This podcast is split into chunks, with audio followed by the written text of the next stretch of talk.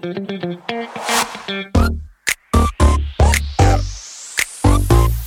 it.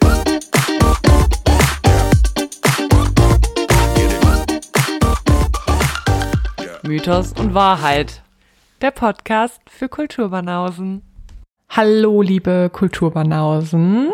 Und hallo, liebe Stefanie, zu unserem Podcast Mythos und Wahrheit. Ich hoffe, es geht Hallo. euch gut. Immer diese Nachsätze. Du warst Ja, ich dachte, mal war Und dann ich dachte du doch eine mir- raus. Ich dachte mir, deine Einführung, deine Begrüßung sind immer so super und ich mach das halt mit einem winzigen Satz. Deshalb wollte ich nochmal fragen, wie es aussieht bei den, bei unseren Fans. Ja, Fans, wie sieht's aus bei euch? Auch von mir herzlich willkommen zur neuen Folge von Mythos und Wahrheit. Hallo Sarah, wie geht's dir? Äh, ich möchte mich zuallererst natürlich bei unseren Fans entschuldigen für die letzte Folge.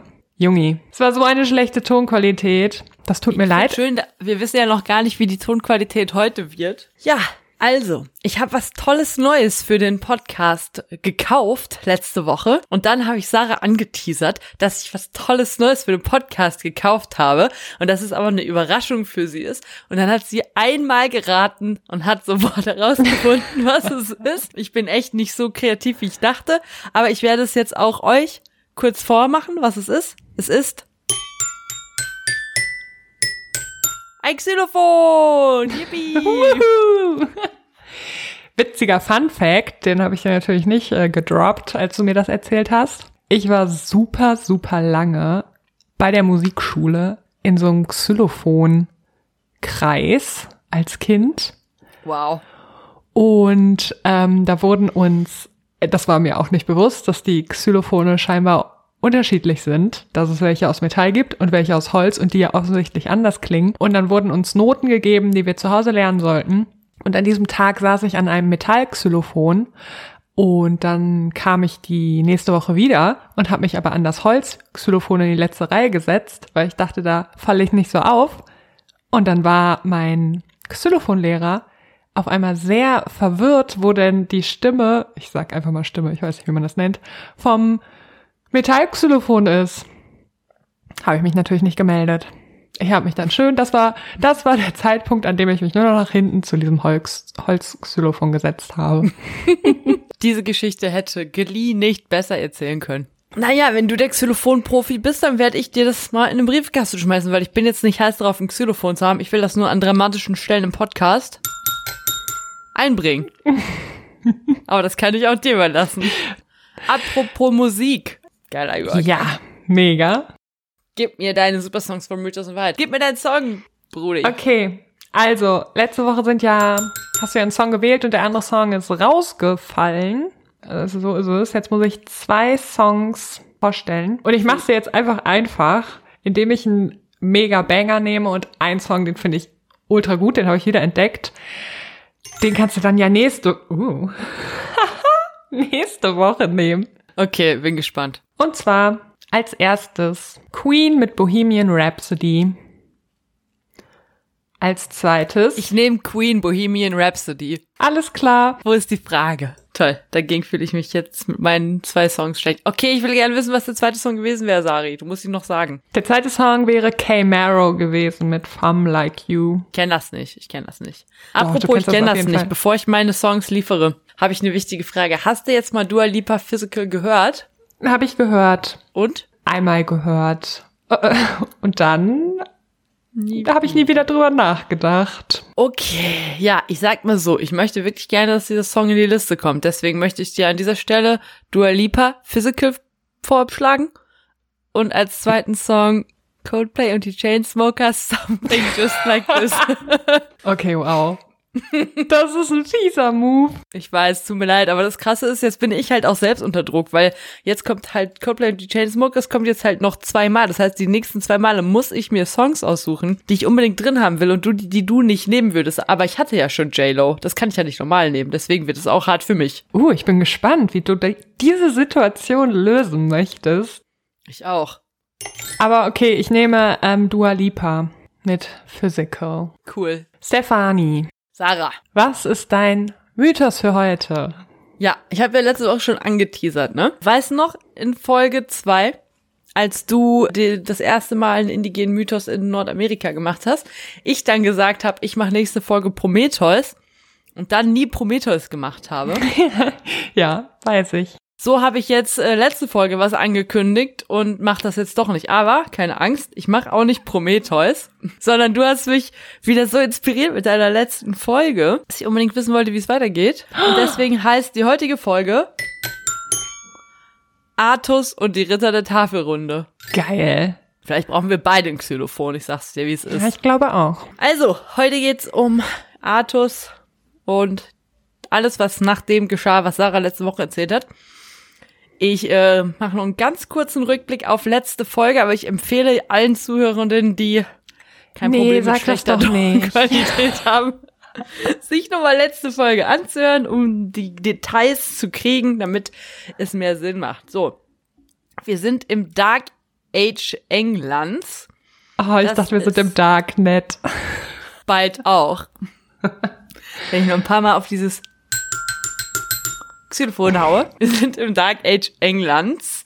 Äh, Das bezeichnet eine relativ quellenarme Zeit im 5. und 6. Jahrhundert nach Christus, in der die Römer, wie Sarah auch schon alles letzte Folge gesagt hat, gerade die Insel verlassen haben und aus vielen anderen Orten fallen da gerade Stämme ein. Vor allem im Moment die Angeln und die Sachsen und das Christentum ist gerade dabei, die alten keltischen Religionen anzufangen zu verdrängen aus Großbritannien oder damals noch Britannien. In dieser Zeit lebt, wie uns letzte Woche Sarah erzählt hat, Artus Pendragon, der uneheliche Sohn, aber rechtmäßige Erbe von Uta Pendragon, dem letzten König von Britannien. Details über seine Jugend, in der niemand weiß, wer er ist und in der er versteckt bei Sir Ector als Knappe dessen Sohns Key aufwächst und darüber, wie der Zauberer Merlin da drin steckt, gab es alles letzte Folge bei Sarah. Und weil das so eine lange Geschichte ist, musste Sarah damit enden, wie Artus seinen Herrschaftsanspruch legitimiert, indem er es als einziges von allen Rittern schafft, ein verzaubertes Schwert aus einem Stein zu ziehen, woraufhin Merlin dann Artus Herkunft verkündet und er zum neuen König von Britannien wird. Und hier geht's weiter heute. Es wird eine lange Folge, macht euch drauf gefasst. Artus ist Wow. halt zu dem Zeitpunkt gerade mal 15 und zwar ein liebenswürdiger, smarter Typ, aber zum König fehlt ihm noch ein bisschen und Merlin muss ihn noch erst noch lange überzeugen, damit er sozusagen das Amt überhaupt erstmal antritt. Artus, Sir Ector, Key und Merlin gehen dann gemeinsam an einen Ort, an dem sich von da an alles abspielen wird. Camelot. Kurzer Einschub zu Camelot. Das ist halt jetzt die Stadt beziehungsweise die Burg, von der aus Artus Britannien regieren wird. Es ist nicht unwahrscheinlich, dass es wie die ganze Geschichte komplett fiktional ist. Man weiß jedenfalls nicht, wo es liegt und ich möchte auch nochmal darauf hinweisen, dass sich bei uns das Wahrheit aus Mythos und Wahrheit absolut nicht auf die historische Einordnung unseres Mythos bezieht, sondern einzig und allein auf Trash-TV. Das Artus-Sagen Historizitätsfass machen wir hier nämlich nicht auf. Im Laufe der ersten Jahre seiner Herrschaft gelingt es Artus, sich viel Respekt und Anerkennung überall in Britannien zu verschaffen, weil er eben sehr mutig, schlau und stark ist. Natürlich gibt es immer noch paar Ritter, die ihm nicht folgen wollen. Wichtigstes Beispiel bis jetzt, Sir Pellinor. Der fordert Artus sogar zum Duell heraus, das dieser zwar für sich entscheiden kann, bei dem aber sein tolles, aus dem Stein gezogenes Schwert kaputt geht. Hey, ich dachte, das wäre so ein Überschwert. Ja, habe ich auch gedacht, aber jetzt kommt erst das Überschwert. Weil nämlich der König natürlich ein cooles Schwert braucht, geht Merlin mit Artus zu einem See in der Nähe der Seherinnen- und Zauberinneninsel Avalon, wo ihm die Herrin dieses Sees ein neues und viel tolleres Schwert schenkt. Excalibur! Excalibur ist die sogenannte Waffe der Gerechten. Mit dieser Klinge gewinnt man immer und wer die Scheide des Schwertes trägt, ist unverwundbar. Aber nur, solange man kein Blut von Unschuldigen vergießt und immer gerecht bleibt. Alle finden das natürlich jetzt gut, dass Artus das Schwert hat, außer eine, nämlich die Seherin und Zaubererin von Avalon, Morgana, die Halbschwester von Artus. Äh, Morgana kann nämlich ihren Halbbruder gar nicht leiden Erstmal ist er ja Christ und sie mag das Christentum gar nicht. Und zweitens ändert sie sich noch sehr gut, wie damals Uta Pendragon mit Merlins Hilfe die Gestalt von Morg Morganas Vater angenommen hatte, um ihre Mutter zu schwängern. Story gibt's letzte Folge bei Sarah, Warum erinnert sie sich daran? weil die da schon älter war. Oh. Ja, ich glaube, da gab's es nicht, dass man sich erst einen Babysitter gesucht hat, bevor man Dates hatte. So entwickelt sie sich in den ersten ungefähr 20 Lebensjahren von Artus zu einer krassen Gegenspielerin von Merlin. Äh, Merlin ist ja der größte Zauberer aller Zeiten und plottet schon seit Generationen, weil er Artus unbedingt auf den Thron bekommen wollte.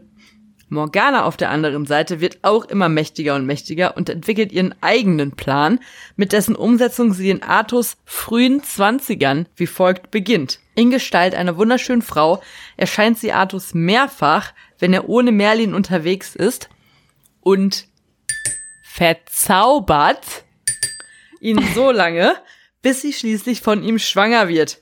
Auch dann erfährt Merlin erst von der ganzen Misere und er ist natürlich etwas schockt, sagt dann erstmal Artus Bescheid. Hör mal, Junge, die Morgana ist deine Halbschwester. Wir sind hier nicht in Westfalen. Was soll das? Oh Gott. Scherz, ich komme ja auch aus Westfalen. Hä, ist das so ein Ding, dass man das äh, behauptet über die Westfalen? Das habe ich nicht mitbekommen. Ist Westfalen das Texas von Deutschland? Ja. Okay. Ich würde einfach sagen, ja, so wie die Eifel, sagt man doch auch über die Eifel. Ich glaube, das sagt man über alle ländlichen Gebiete, oder? Bestimmt. Also Artus, der gute Christ, ist natürlich super schockiert und trennt sich von Morgana und macht ihr auch unmissverständlich klar, dass er nichts mit dem Bastardkind zu tun haben will. Und weiterhin baut Artus seine Herrschaft immer weiter aus und fährt Siege gegen einfallende Völker ein, vertreibt sogar endlich die Sachsen, gibt dem Land Frieden und vor allem auch endlich wieder Essen und wird dadurch beliebter und beliebter beim Volk. Nach einem vernichtenden Sieg gegen Dänen lernt er eine Frau mit einem französischen Namen, die aber auch eine deutsche Aussprache hat, die ich komplett benutzen werde, nennt er eine Frau namens Ginevra kennen und verliebt sich Hals über Kopf in sie. So sehr, dass er ihr recht schnell einen Heiratsantrag macht, den sie auch gerne annimmt. Jetzt kommt Jetzt kommt was krasses, wo man erst noch nicht, dass die Ausmaße von dem, was jetzt passiert, sind nicht ganz klar in diesem Augenblick. Außer dadurch, dass ich sie gerade gespoilert habe. Okay. Kurz nachdem sie den Heiratsantrag von Artus angenommen hat, lernt Ginevra Artus besten Freund Sir Lancelot kennen. Und die beiden Hm. finden sich sehr gut. Aber für die Liebe der beiden ist es ja zu spät. Und das akzeptieren sie auch. Sehr gut. Lancelot ist eh nicht nur sehr gut aussehend und ehrenhaft und stark und charmant, er ist auch in Avalon aufgewachsen und deshalb erst recht ganz besonders toll. Ginevra wiederum, wohl auch extrem gut aussehend, ist ebenfalls sehr ehrenhaft und auch sehr christlich. Zur Hochzeit bringt sie einen riesigen runden Tisch mit nach Camelot, an dem Artus und seine besten Homies von da an als Freunde und Gleichberechtigte sitzen. Seitdem heißen sie die Ritter der Tafelrunde. Cool. Dieses Xylophon hat dem Podcast gefehlt, ey, wirklich. Schnell wird im ganzen Land bekannt, dass nur die edelsten aller Ritter an die Tafelrunde kommen und es strömen immer mehr nach Camelot, sodass Merlin dann einen Zauber macht, bei dem sich die Stühle der Tafelrunde ihre Besetzer selbst aussuchen. Und zwar indem auf ihnen magisch der Name ganz besonders reiner und tapferer Männer erscheint. Nur ein Stuhl bleibt für immer frei, da er Merlins Prophezeiung nach für den alleredelsten jemals lebenden Ritter aufgehoben werden muss. Was Merlin aber verschweigt ist, dass die Ankunft dieses Ritters auch gleichzeitig das Ende von Camelot, wie wir es kennen, einläuten wird. Camelot wird immer mehr jetzt zum super spannenden Zentrum des Landes. Das ist sozusagen das Ehrenfeld Britanniens. Cool. Coole Vergleiche, diese Folge. Ich mag's. und ist überall gefeiert. Und auch Artus und Ginevra werden zu krassen Idolen hochstilisiert. Und auch die Ritter der Tafelrunde werden sehr berühmt. Man muss jetzt sagen, Ginevra wird langsam aber sicher recht unbemerkt immer mehr zu einer fundamentalen Christin und baut sich selbst großen Einfluss auf die Ritter immer weiter aus. Sie nimmt ihnen zum Beispiel alle keltischen Symbole weg und gibt ihnen dafür Kreuze. Sie müssen sich an die Gebote halten und werden vor Kämpfen von Priestern gesegnet und nicht mehr oder nur noch heimlich, wie früher von Merlin. Auf Camelot ist jetzt die Situation also so, dass Merlin immer mehr an Einfluss verliert, christliche Regeln sich ausbreiten und Ginevra großen Einfluss auf alle Ritter hat. Ein Problem stellt die Kinderlosigkeit des Königspaares dar. Das wird nämlich mit der Zeit für Ginevra immer schlimmer und beide leiden sehr darunter, dass sie keine Kinder bekommen. Und in diese leicht angespannte Situation kommt plötzlich Morgana mit ihrem neuen Ehemann zu Besuch und mischt alle auf, indem sie sich da irgendwie die ganze Zeit total unangemessen benimmt und sich so schmierig an Artus ranschmeißt und auch ständig durch ihr Verhalten Ginevra als Königin beleidigt. Ganze spitzt sich immer weiter zu. Artus wird jetzt erstmal ein bisschen handlungsunfähig. Er ist nämlich im Spannungsfeld zwischen seiner Frau und seiner Halbschwester slash Ex-Geliebten. Und hier stellt sich raus, so ein toller, mutiger Mann ist er doch nicht, weil er macht jetzt einfach gar nichts mehr. Irgendwann ist Ginevra sogar kurz davor, sich selbst von einem Turm zu stürzen. Und Artus steht einfach im Hof und macht nichts. Lancelot muss sie dann Jesus. retten. Das zeigt jetzt Artus aber dann doch, dass Schluss sein muss und er bittet Morgana, Camelot zu verlassen. Und diese willigt auch ein. Lange Geschichte aber schnell erzählt. Während dann Artus mit Morganas Mann noch ein letztes Mal zum Abschied auf die Jagd geht, wird er von einem maskierten Mann angegriffen, der ihm unbemerkt zuvor Excalibur inklusive Scheide gestohlen hatte und das Schwert und die Scheide durch eine Kopie ersetzt hatte. Trotzdem kann Artus den Kampf gewinnen und es stellt sich raus, es ist Morganas Geliebter und die ganze Idee, Excalibur auszutauschen und durch eine Kopie zu ersetzen, kam von niemand geringerem als Morgana selbst. Jetzt macht Artus sich wütend auf zurück nach Camelot, wo Morgana unterdessen Ginevra schön erstmal brühwarm die Story von ihrem gemeinsamen Sohn mit Artus erzählt hat. Davon wusste sie ja bisher gar nichts. Und erwartungsgemäß findet Ginevra das echt kacke. Und wohl spätestens jetzt, der Zeitpunkt ist aber umstritten, fängt sie eine Affäre mit Lancelot an.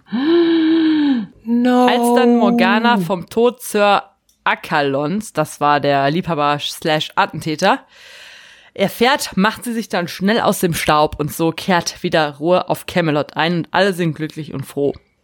Morgana schmollt jetzt einige Jahre in ihrem Versteck, aber auch Merlin hat ja derbe an Einfluss verloren und als er merkt, dass niemand mehr auf ihn hört, verlässt er Camelot und zieht sich allein in den Wald zurück.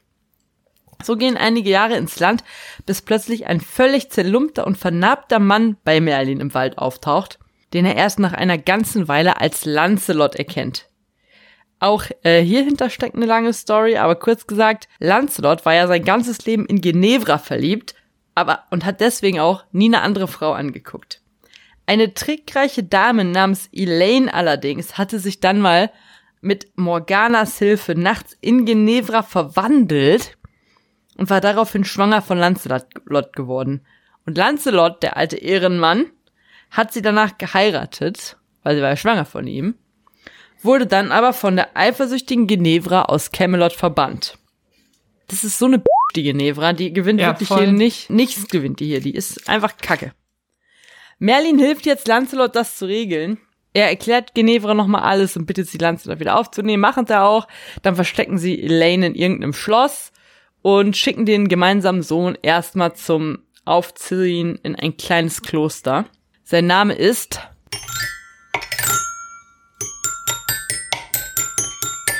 Galahad. Jo. Ja, Galahad ist der Name von Lancelots Sohn. Und weitere wirklich Jahre, gar Jahrzehnte ziehen ins Land. Und als Merlin dann irgendwann zurück nach Camelot kommt, ist es das Oberchristlin Höllendorf schlechthin geworden.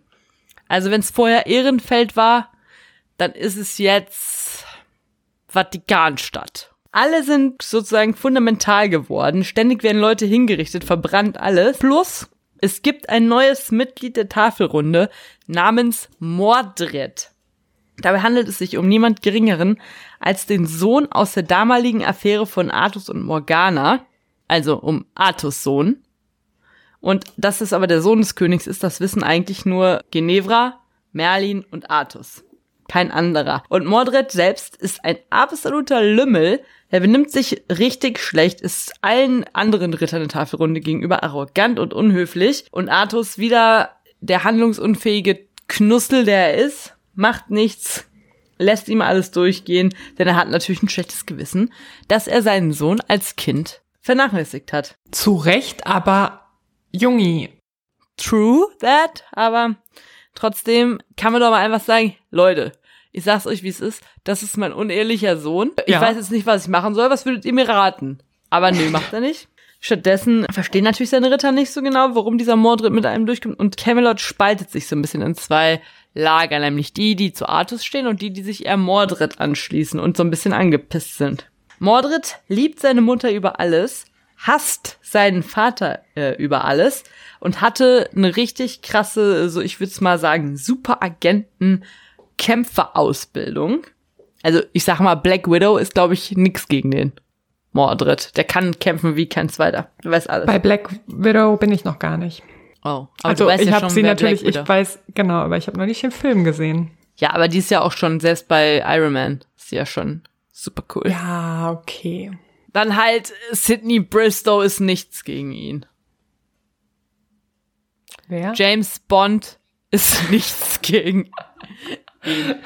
Und sein äh, hinterhältiger Plan ist natürlich die Rache an seinem Vater. Und so muss er ihn jetzt natürlich erstmal von seinen Rittern isolieren. Und das gelingt ihm recht gut. Lancelot ist aber natürlich hartnäckig, denn Lancelot, der Gute, ist sehr ehrenhaft. Und um Lancelot loszuwerden, macht Mordred jetzt was krasses. Er verletzt sich nämlich eines Tages selbst und behauptet dann, das wäre Lancelot gewesen. Lancelot schreit es aber ab. Und so wird die Tafelrunde immer mehr gespalten und Artus macht quasi gar nichts mehr. Der erinnert mich sozusagen an, ähm, hier, Theoden von Rohan. Unter dem Einfluss von Saruman. So ähnlich kommt mir Liebe- vor.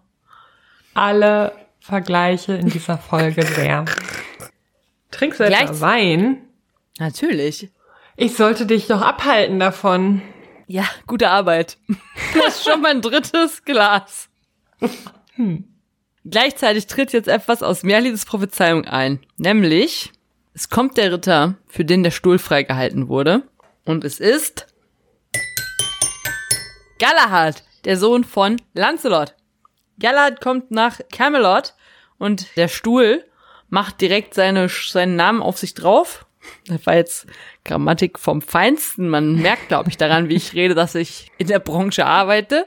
Der Stuhl macht den Namen von Galahad auf sich drauf.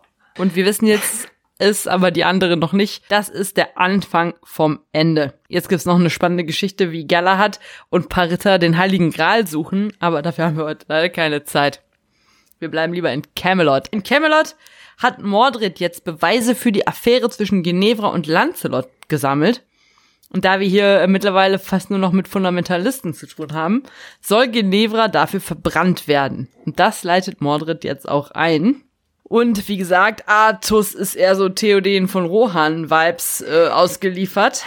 Und in letzter Sekunde rettet aber Lancelot dann Genevra vom schon brennenden Scheiterhaufen und nimmt sie mit nach Hause. Dummerweise, also man könnte jetzt denken, Artus war ja super überhaupt nicht zu nichts mehr zu gebrauchen und der hätte, der hätte die damit durchkommen lassen, so. Aber in dem Kampf von Lancelot um Genevra wurden zwei Söhne eines weiteren Ritters der Tafelrunde umgebracht. Und so muss Artus jetzt gegen seinen besten Freund Lancelot in den Krieg ziehen. Vorher begnadigt er aber noch äh, Genevra und so kann sie zurück nach Camelot kehren, während Artus Armee gegen die von Lancelot reitet. Nach einer Weile des Kampfes vertragen sich die beiden dann aber auf dem Schlachtfeld wieder. Dummerweise hat aber mittlerweile in Camelot Mordred sich selbst zum König gekrönt und einige Abtrünnige und Söldner hinter sich gesammelt. Und auch das hätte Artus ihm wohl durchgehen lassen. Aber Mordred macht jetzt einen Fehler. Er will seinem Vater die endgültige Demütigung verabreichen und heiratet Genevra. What? Ja. So kommt es dann zu einem finalen Endkampf zwischen Vater und Sohn, bei dem Artus gewinnt, also Mordred stirbt. Aber Mordred stirbt ja durch Excalibur und Excalibur findet den Mord seines eigenen Sohnes nicht so geil. Und deswegen verliert Excalibur seine Kraft und Artus stirbt auch selbst an seinen Verletzungen. Und so wird Excalibur auf seinen Wunsch hin zurück in den See von Avalon geworfen. Und er selbst wird von einem Boot aus Avalon abgeholt, um dort zu warten. Denn man sagt, Artus wäre gar nicht tot. Er würde nur warten und irgendwann wiederkommen, wenn Britannien in Schwierigkeiten ist. Und ich frage mich, wann, wenn ich jetzt, Junge, wäre der Zeitpunkt, worauf soll der noch warten? Wer weiß, vielleicht ist das nur ein Zeichen, dass es, dass noch was viel, viel Schlimmeres kommt. Ja, das war die Geschichte von, also in sehr kurzer Form war das, also in sehr kurzer, nicht so kurzer Form, war das die Geschichte von. Ich liebe auch die musikalische Untermalung. Alles ist gut an dieser Folge. Hoffentlich auch die Tonqualität. Ich freue mich aber am meisten darauf, wenn du nächste Folge dran bist und ich die tonkalische Untermalung von deinem Mythos mache. Liebe ich auch. Wow. Apropos musikalische Untermalung, wollen wir einen Einspieler bringen und zum Wahrheitsteil übergehen? Unbedingt.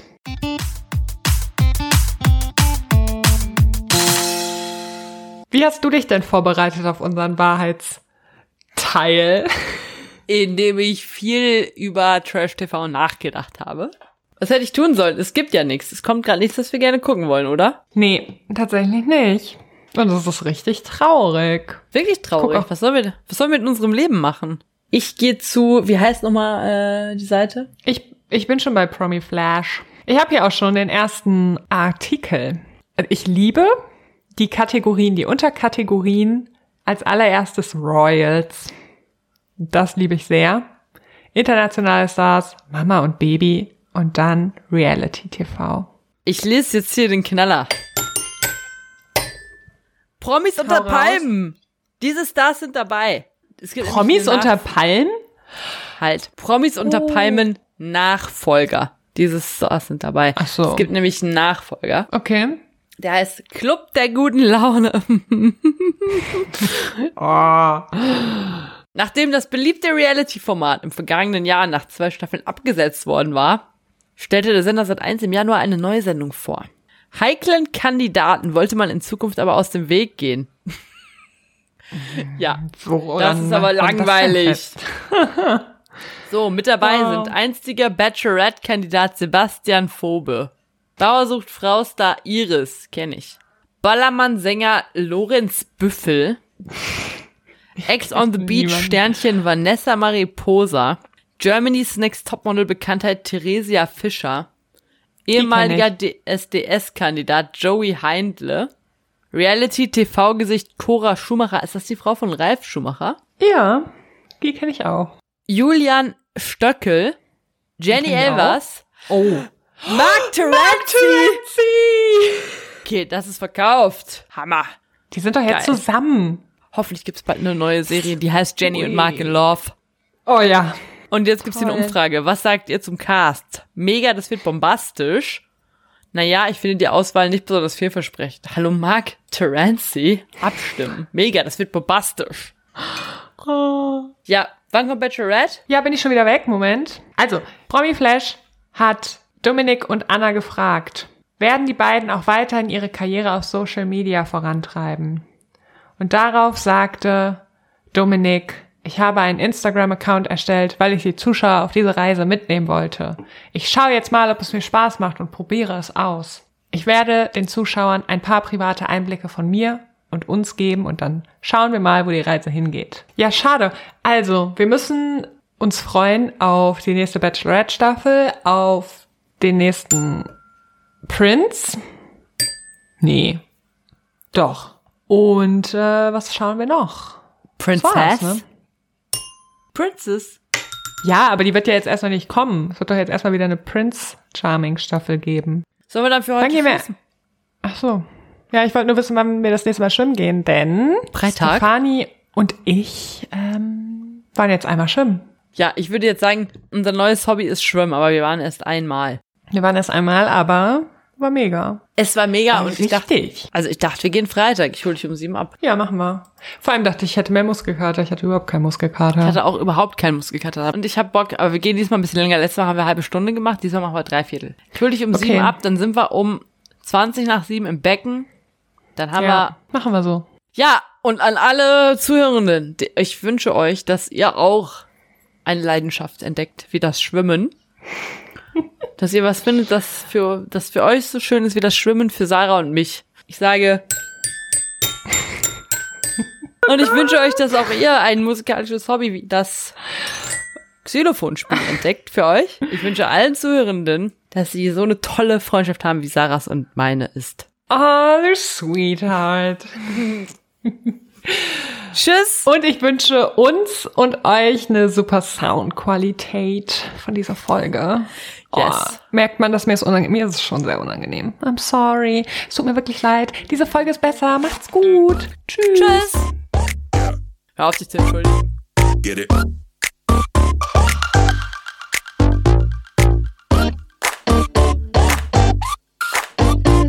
Get it. Yeah.